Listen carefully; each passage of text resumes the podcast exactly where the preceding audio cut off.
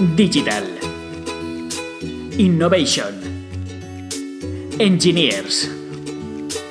Un podcast impulsado por Mimacom en el que te contamos toda la verdad sobre la tecnología y su aplicación en el mundo de los negocios.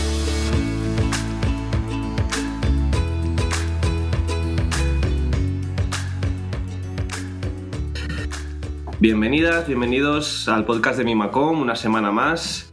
Eh, esta vez me acompañan Sandra y Jorge.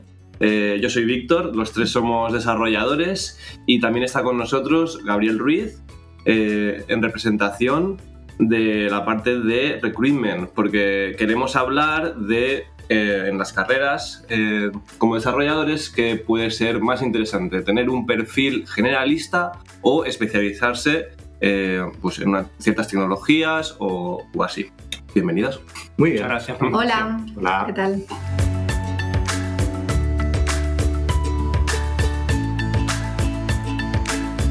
Bien, pues bueno, como para no perder tradición en, en nuestros capítulos, empezamos, antes de meternos de lleno en este tema, eh, vamos a empezar con la noticia de- del día, o de la semana, o de la quincena. y bueno, que como nos gusta mucho últimamente también hablar de redes sociales, pues no hemos querido pasar eh, esta oportunidad para mencionar lo que ha sido la noticia de la, la- la Del bomba mes. de la- del mes, exactamente. La bomba. Y es que Elon Musk eh, se compra Twitter. Casi, casi. Casi, ¿verdad? Mm. Jorge, cuéntanos un poco de- sobre esto, Mm, Bueno, que nos lo eh, has traído tú. hace tiempo que no hablo con Elon, pero bueno. Eh, Se ha comentado. La madre de familia. sí, sí, todo es bien, todo es bien. Eh, nada, pues que Elon se ha comprado un 9,2% de Twitter. Ha sido bastante así por sorpresa, al menos para el público en general. Y, y esto le da una posición importante dentro del board de Twitter y, y posibilidad de influir en, las decisiones de la empresa. Y todo esto lo ha hecho, eh, mm, bueno, aunque no él directamente, pero han habido rumores de que siempre Elon Musk ha sido un troll de Twitter, ha- vamos, ha troleado a la plataforma, ha troleado a todo el mundo y amenazaba con salirse de Twitter eh, y crear una red social alternativa por, eh, por en lo que se ha ido convirtiendo Twitter en los últimos años. Entonces, parece que ha cambiado de estrategia. En vez de eh, luchar contra, pues se ha unido a, a Twitter. Se ha, metido de, se ha metido de lleno y Sí. ha hecho un, ca- como un caballo de Troya. Sí, sí, un caballo de Troya, seguramente, sí, sí. Quizás tenga algo de relación también con la salida de Jack Dorsey. Quizás sea esto algo que se ha ido cocinando desde hace meses y nos enteramos ahora. No Hombre, sé. seguro que no habrá sido. O sea, aunque Sí. nosotros, que somos al final la plebe, eh, nos enteramos de un día para otro, imagino que este tipo de decisiones. Bueno, no lo sé, igual se toman en, en la barra de un bar tomando dos cervezas. Sí, ahí su Eh, de Cuba. se compra Twitter. Claro que no, para nosotros a lo mejor esto parece como súper importante y claro, para eh, gente que es multimillonaria, pues igual que tú decides comprarte, eh, un- en mi caso, pues un bolso de Zara de que está de oferta, pues ellos se compran eh, participaciones de Twitter. Mm. Yo qué sé. Puede ser. Bien, así que no se sabe muy bien qué impacto va a tener esto en la plataforma. Yo personalmente creo que va a tener un impacto en la manera en que la plataforma gestiona las cuestiones de libertad de expresión dentro de la misma y eh, si se banea a alguien o se banea, etcétera. Mm, Lo que no sé si va a ser para bien o para mal, pero no creo que eh, este hombre se haya metido ahí para no hacer ruido. O sea, seguro que tiene su opinión y querrá influir en, Hmm. en lo que pase. Bueno, ya veremos qué pasa con esto. Estaremos atentos. Sí, sí.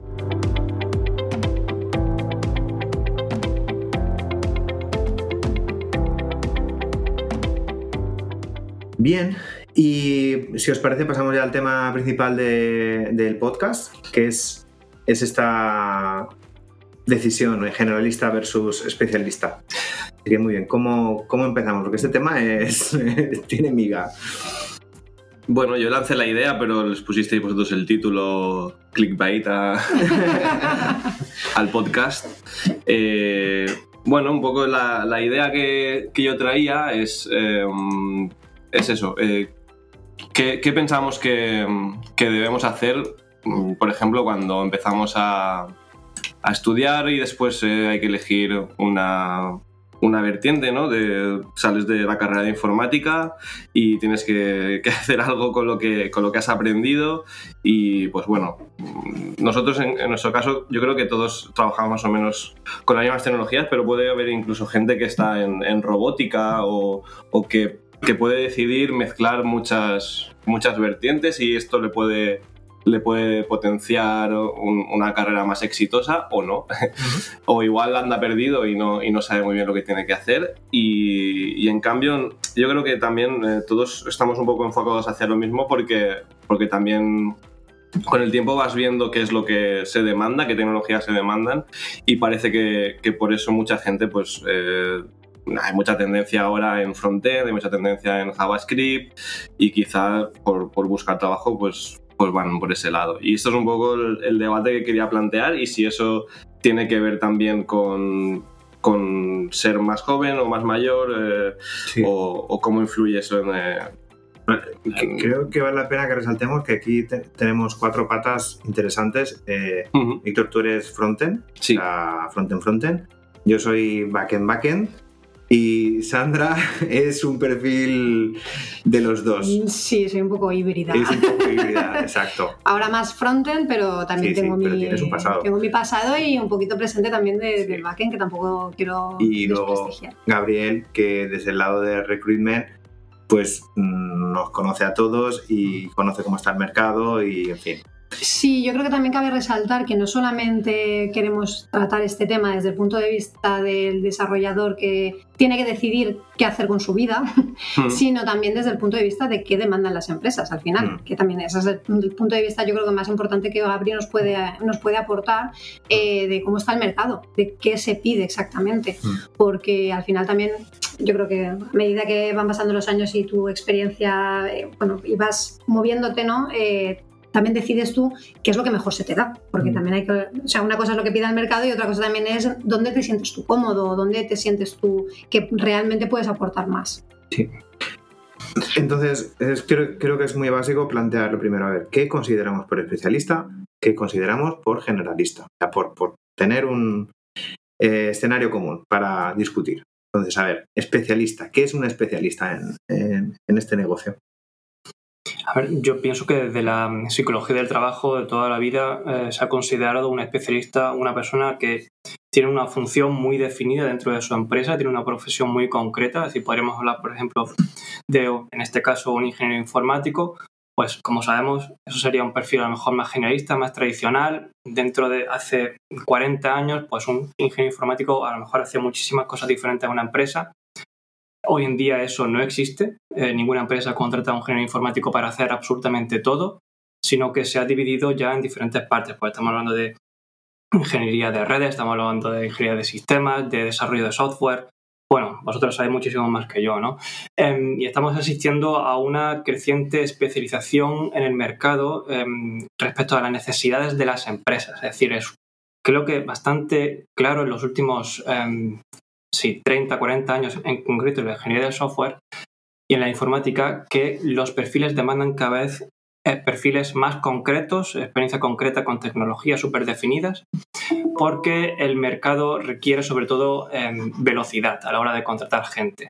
Es decir, necesitamos gente que empiece a trabajar rápido, que sepa lo que está haciendo y que sea productivos en proyectos lo más pronto posible. Un generalista normalmente no va, a poder, no va a poder hacer esto a la misma velocidad y calidad a la que le haría un especialista. O sea, un especialista es una cuestión tecnológica. O sea, está enfocado en, en tecnologías muy, muy, muy concretas. Normalmente sí, claro, ahí normalmente um, un abanico muy...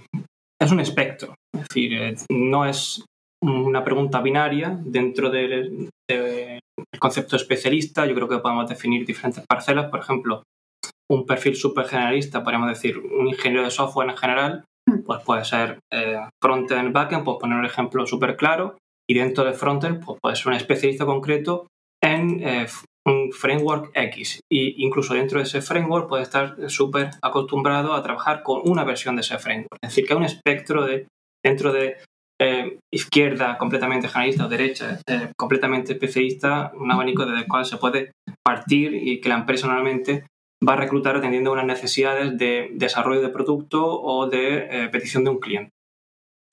Vale, o sea que si lo consideramos como un espectro, en el lado especialista estaría alguien que sabe menos tecnologías, pero con más concreción y con más profundidad. Exacto. Y en el lado más generalista estaría alguien que sabe mm, más tecnologías, o sea, que puede manejarse con más tecnologías, pero de manera más superficial. Un poco de todo.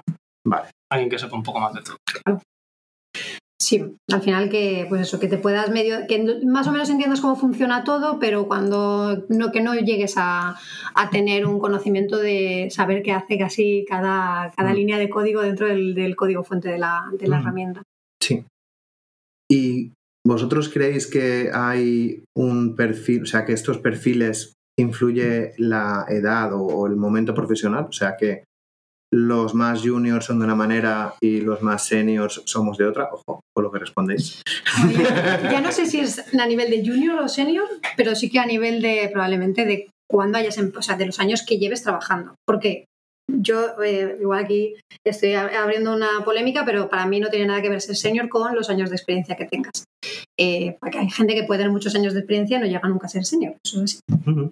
Pero, Es más una actitud, ¿no? Claro, son, otro- son un tipo de skills que se desarrollan o no, y hay cosas de manera que se las tiene uno de manera innata o no, eh, etcétera. Podemos hablar de esto, de hecho, es un muy buen para tema otro para otro, Sí. otro capítulo, sí, sí. el tema de la se- seniority. Pero para mí es más eh, un tema de, de los años que lleves ya quemándote, estudiando cosas nuevas y demás. Pero, ¿qué es lo que te parece? ¿Que cuando Al- más, te, más años llevas, más te especializas o más te generalizas? Eh, yo creo que depende. Yo creo que cuando tú empiezas también tienes muchas ganas de aprender. Entonces, proba- es poco por- cuando yo estoy pensando en ese típico perfil ¿no? de la típica persona que llega a este mundo y dice, Buah, quiero aprenderlo todo, tiene facilidad, tiene, eh, es, es rápido, rápida, etcétera. Entonces, ahí entiendo que es mucho más fácil no llegar a profundizar mogollón en tecnologías, pero sí que tocar muchas cosas. Porque al final también tienes que aprender, ¿no? Tienes que ver un poco de todo para saber realmente qué es lo que te gusta y con qué te sientes cómodo. Y quizá a medida que vayan avanzando los años, eh, vas perdiendo un poco esa, quizá, eh, o igual hablo por, por mí, que quizá cuando ya tienes cuarenta y tantos años o cincuenta años y sigues siendo un desarrollador, pues quizá ya no te apetece tanto estar al en la última eh, eh, ola de, de las tecnologías que acaban de salir y demás, y prefieres hacerte realmente tu sitio en cosas que realmente controlas porque llevas tienes mucha experiencia. Yo creo que esa sería un poco la línea natural, ¿no? Podría ser, ¿eh? ¿no? De alguien eh, con poca experiencia que quiere aprender muchas cosas y así poco a poco ir descubriendo lo que le gusta. Entonces, el generalista nace y el especialista se hace. O sea, mm, Bueno, Vale. es muy resumida. o sea, si lo sintetizamos mucho. pues, Yo, yo creo que depende sobre todo, eh, y esto se ve en todo tipo de profesiones, de cuál es la ambición y la motivación de la persona. Es decir, si la persona, en este caso un ingeniero de software, quiere tener una visión más global de lo que ocurre en un proyecto, pues a lo mejor empieza, empieza como especialista, a lo mejor empieza pues como ingeniero de Java backend. Em, pero a lo mejor dentro de unos pocos años dice, yo quiero ser arquitecto, yo quiero ser team lead, yo quiero ser... Entonces tiene que ir, no le queda más remedio que empezar a ver lo que hacen el resto de los miembros del equipo, entender por lo menos el mismo lenguaje, no ser el mismo nivel de, de fuertemente técnico como ellos, pero sí saber, por ejemplo, tú ahora Jorge, pues eh, pasaste hace tiempo de ser eh, developer backend, pasarte a arquitecto, pues empezaste a tener que ver con más temas que a lo mejor no era únicamente el desarrollo backend. Pues pasas a un perfil más generalista. ¿Por qué? Porque a ti te ha interesado ese camino. Mm, mejor hay otra persona que dice, bueno, yo soy ingeniero Java, backend, y quiero ser el, mejor ingeniero backend del mundo y, y- y me aprendo todos los frameworks posibles y allá donde vaya, pues soy un rockstar del development de Java. Pero bueno, ahí también estamos. ah, ya, aquí has comentado algo que para mí también eh, hay un solape entre el, generalis- entre el perfil generalista y el perfil ya especialista. nos estamos liando, vale, vale. Ya, esto, esto empieza a ser algo ya un poco más turbio, pero es verdad, porque ¿qué he dicho? Me aprendo todos los frameworks de Java para ser el más. Vale, pero o sea, ahí ya estamos haciendo un perfil generalista dentro de, la, de la Del especialidad. especialista, un claro, especialista generalizado. exactamente. Sí, sí. Porque, claro, al final también tú tampoco te especializas solamente. Solamente voy a saber JavaScript, no voy a saber nada más. Pues no, o sea, tienes que saber. Al final siempre hay un, hay un mínimo de generalismo que tienes que conocer, obviamente, aunque seas un perfil puro especialista que no quieras aprender absolutamente nada más.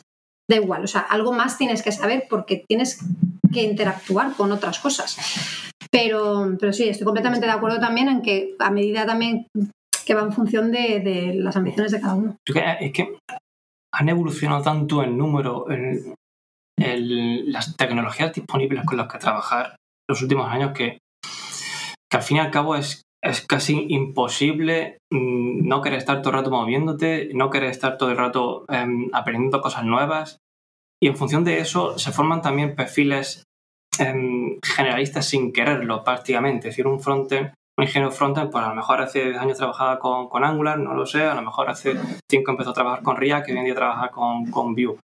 Es un perfil que decimos en este caso, ¿es generalista o es especialista? Pues bueno, está la cosa ahí, ahí no se sabe muy bien, ¿no? Ya, es que... Es un caso complicado ahí, porque para mí tampoco es, o sea, al final hay una base común que es JavaScript o TypeScript, eh, si se hacen las cosas bien. Eh... Buena publicitaria de. Vaya, se me ha escapado.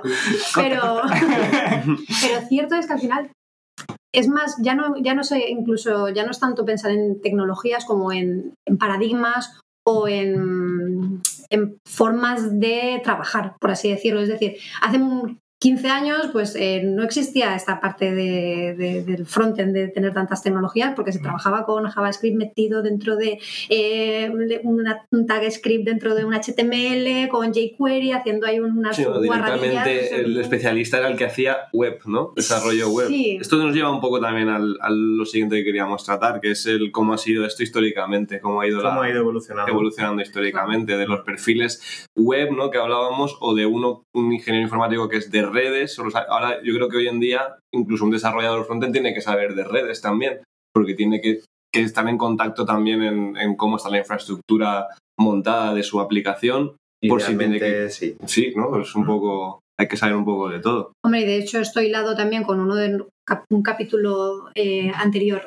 ¿En de, anteriores? En el previously de, de nuestro podcast, donde hablábamos del tema de DevOps, por ejemplo, ahora que cada vez más los equipos están formados por múltiples disciplinas, creo que también se hace más hincapié en que no solamente sepas hacer lo tuyo, sino lo que, lo que decías tú antes, Gabri, ya no solamente que tú sepas, sino que también estés en, en el ecosistema de todos los demás, es decir, que, que, no te olvides de la parte de dónde se despliega lo que tú estás construyendo, por ejemplo, o sea, si se despliega en un cloud o en una máquina virtual o donde sea, que sí que tengas cierta interacción ahí. Entonces, a lo mejor no, no eres súper experto en AWS o en Amazon o lo que sea, eh, perdón, he dicho lo mismo, o, en, o en Azure, pero sí que tienes que saber algo ¿no? de, de, de, cómo se llama la cosa donde, que está sirviendo lo que yo estoy eh, eh, desarrollando. ¿no? Entonces, eh, la evolución es hacia perfiles más generalistas, si lo entiendo bien. O sea, porque estoy un poco confundido ahora. O sea, creo que el mercado demanda perfiles muy concretos, muy concretos pero luego la realidad nos lleva a que tenemos que saber de muchas cosas. Entonces, ¿Cómo se come esto? O sea... Yo creo que las empresas están queriendo ir más rápido de lo que la gente puede asimilar o el mercado puede asimilar. Um, sí, por lo que decía antes de la necesidad de inmediatez, de sacar al mercado un producto, de finalizar un proyecto, pues eso requiere de especialistas normalmente, de gente que sepa muy bien lo que está haciendo para ejecutarlo rápido y, además bien. Lo que pasa es que lo que pasa es que al mismo tiempo se están creando entornos de trabajo en donde todo el mundo tiene que hablar más o menos el mismo idioma, como decía Sandra. Incluso aunque seas ingeniero frontend, pues va a tener que ver algo con, con temas de cloud, lo cual en principio, pues hace no sé cuántos años no tenía nada que ver una cosa con la otra, pero hoy en día sí. Vale, entonces creo que ya lo he entendido.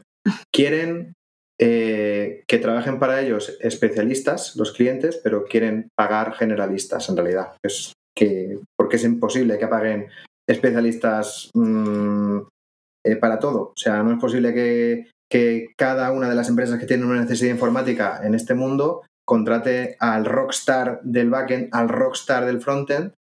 Y entonces la realidad es que eh, al final Claro. Todos tenemos que saber hacer más o menos de todo, solo que brillamos un poco más en algunos puntos. Yo lo que pienso que está ocurriendo, sobre todo cuando se ve en los anuncios de empleo que ocurre, que ponen las empresas, que vemos que bueno, pues buscan un frontend, por ejemplo, y al mismo tiempo añaden un montón de palabras que pertenecen em, al stack técnico de la empresa. ¿Por qué? Porque hoy en día la colaboración en los equipos de trabajo me parece de fuera que es muchísimo más cercana a como lo era antes, con lo cual las empresas también pretenden que la persona que entra nueva sepa cuanto antes entender el otro lenguaje que están hablando sus compañeros de trabajo. Entonces se produce ahí una especie de de conflicto, ¿no? De que parece que, buscamos un especialista, pero al mismo tiempo un generalista. En el fondo, lo que ocurre en las empresas es que em, hacen la lista de los Reyes Magos y luego se quedan pues con un perfil eh, pues que, eh,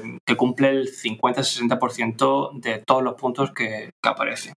Bueno, y es que, claro, estamos aquí hablando de las empresas, pero ¿qué pasa con cada uno de nosotros? O sea, ¿qué, qué significa para vosotros? O sea, ¿cómo, o dicho de otra manera, ¿cómo habéis abordado esto vosotros en vuestras respectivas carreras profesionales? Yo, bueno, yo lo he comentado alguna vez con compañeros, eh, recientemente incluso. Em, yo empecé desde abajo en, esto de la informática, de hecho empecé en sistemas, eh, tuve trabajos de, em, de, incluso estar atendiendo clientes y resolviendo así cosas y luego yo fui viendo que me gustaba hacer algo más creativo y por eso enfoqué hacia, me enfoqué hacia web y hacia, eh, hacia el frontend, ¿no? Y, y creo que aún así que todo ese, ese bagaje pues me, me, ha servido para algo. Em, pero como decía también Sandra, sobre todo para saber qué es lo que me gusta y poder decidir especializarme en eso. O sea, abriste el abanico sí. y luego ya te fijaste. Yo ahora consideraría que estoy más o menos en la mitad de, de mi carrera profesional y, y, sí que muchas veces me pregunto hacia dónde va a ir porque eh, pues eso, yo tengo 35 años eh, y la carrera se acabará a los 60, bueno, ya veremos. a los 80. a los 110. a los 110 años. Entonces sí que es posible que eh, poco a poco tenga que ir abriendo el abanico y, adaptarme a, más situaciones, a más tecnologías. ¿Tú crees? Yo creo que sí. Eh, por lo que se ha ido comentando aquí, es como. Claro, es yo es que lo, veo totalmente al contrario. O sea, yo también tengo 35 años, eh, he aprendido un montón de cosas distintas, he tocado un montón de palos, la verdad, en, los años que llevo eh, trabajando, que ojalá fuera la mitad. yo creo que, queda bastante más todavía, Víctor, pero bueno, hay que ser optimista. Eh, pero yo ahora pienso en seguir ese ritmo, ¿no? De que salgan tecnologías nuevas, cosas nuevas, de que llegas a un proyecto que está hecho con otras cosas, donde igual pues tienes que tocar un poco de, temas de, cloud o de incluso backend, porque se está haciendo backend con no sé qué, que también te, apetece tocarlo. Y yo pienso eso, eh, dentro de 15 años o de 20 años, y yo creo que no voy a querer hacerlo, sinceramente. Creo que ya habré llegado a mi punto de decir, bueno, yo ya he, visto muchas cosas y creo que eh, habré pienso ¿no? que con el tiempo también aprendes un poco la tendencia de las cosas o, algo un poco más global y más general que ya no te hace requerir conocer las tecnologías en su esencia.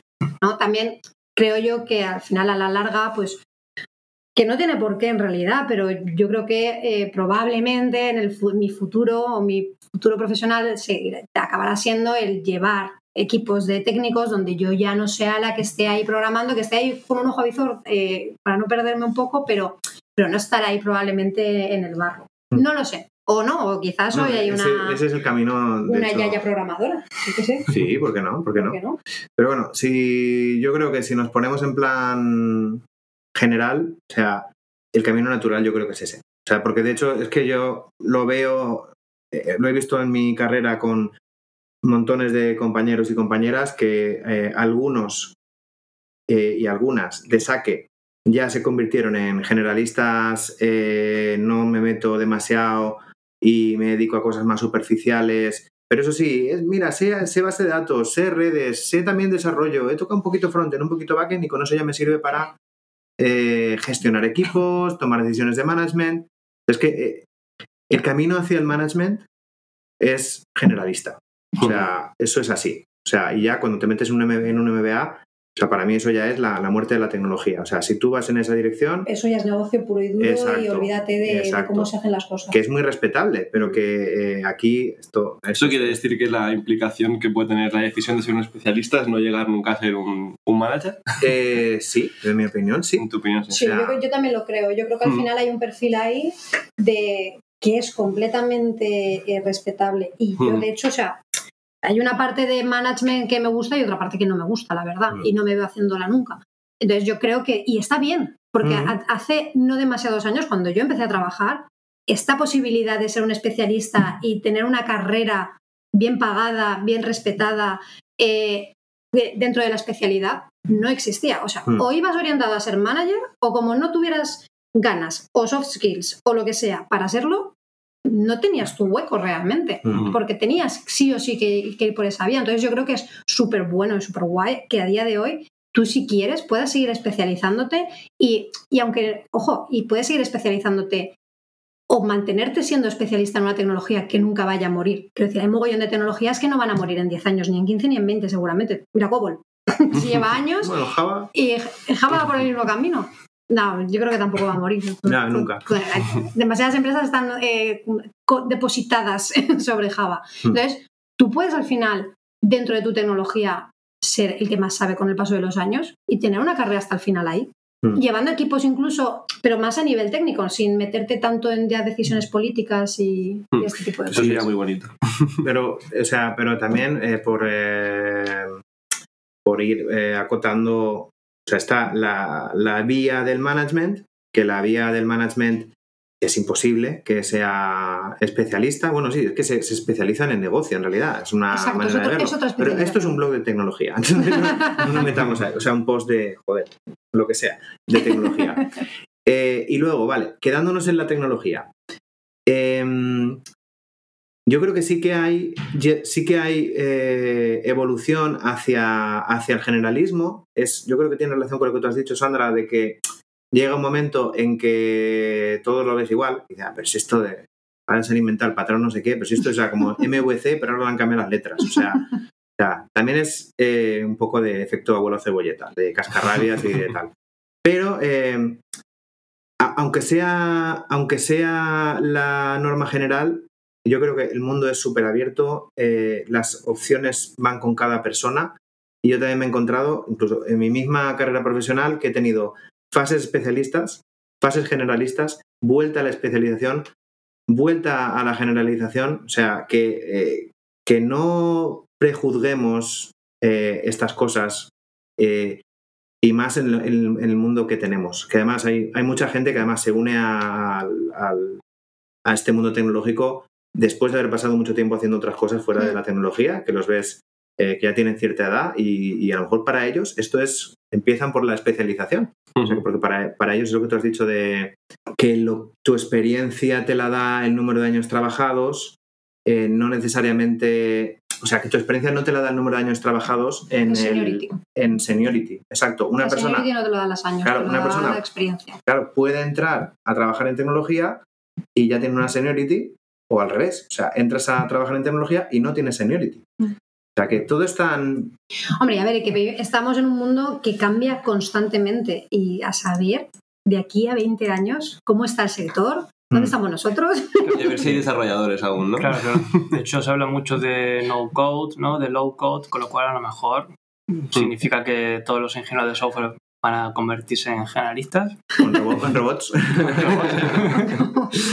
No, a ver, por alusiones lo del low code, porque bueno, yo soy. Quienes me, han- oído en otros eh, podcasts hemos hablado en, en capítulos en anteriores. capítulos anteriores. hablamos de, de Flavol.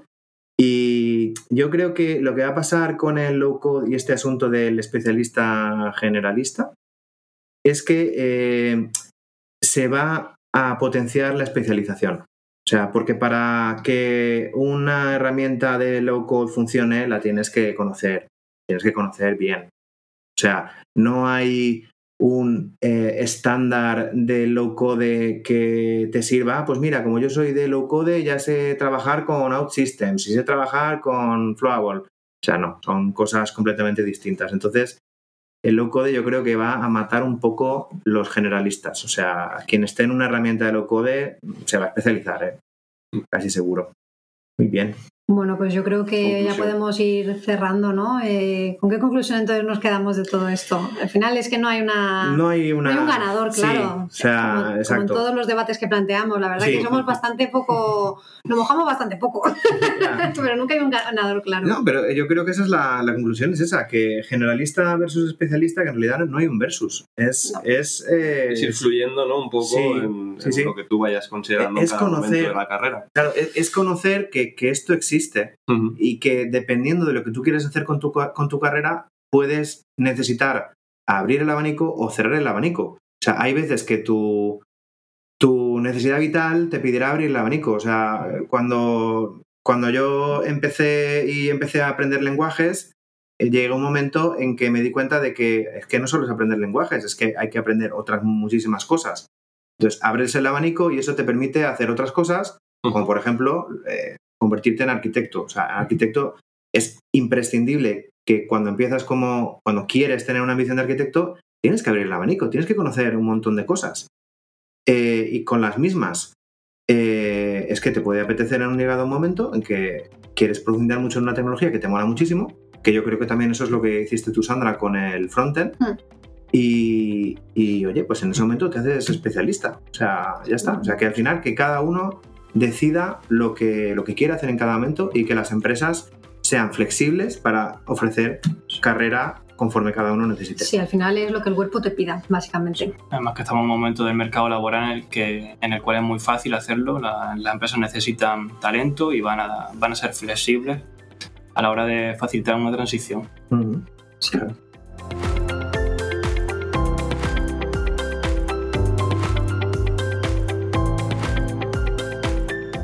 Genial. Pues eh, si os parece terminamos con la efeméride del día.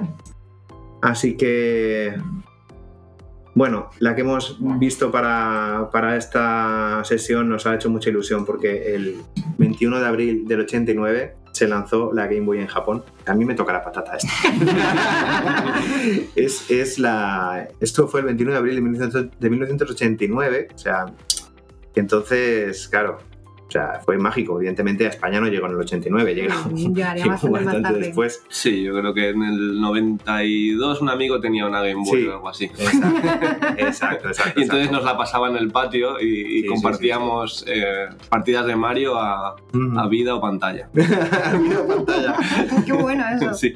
Bueno, Mi, mi contacto con la Game Boy fue que mis padres eh, tenían un kiosco y traían eh, juguetes. Y un día mi padre trajo una Game Boy, pero era para venderla. ¡Ostras, qué duro! No, no, no, no me dolió, no me dolió porque eh, eh, subrepticiamente la abrí y dejamos la caja en exposición y yo jugando. ¡Ostras, qué bueno, Jorge! Sí, sí, o sea, mi, mi vida con la Game Boy fue eso, fue, fue muy de tapadillo y bueno, disfruté Un poco muchísimo. piratilla. Un poco piratilla, sí, Mm. sí.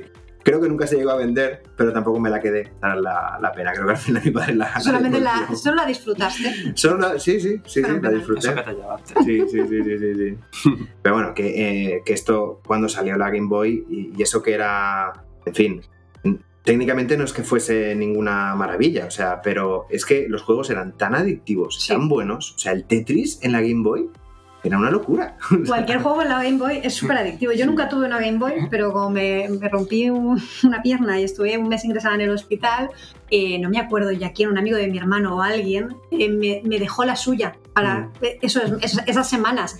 Y no recuerdo haber estado tan enganchada a nada en mi vida. O sea, jugaba al Pokémon, al Tetris, a todo lo que. O sea, todo, to- cualquier juego. Y Mm. todo era adictivo. Una Mm, pasada. Sí, sí, sí, sí.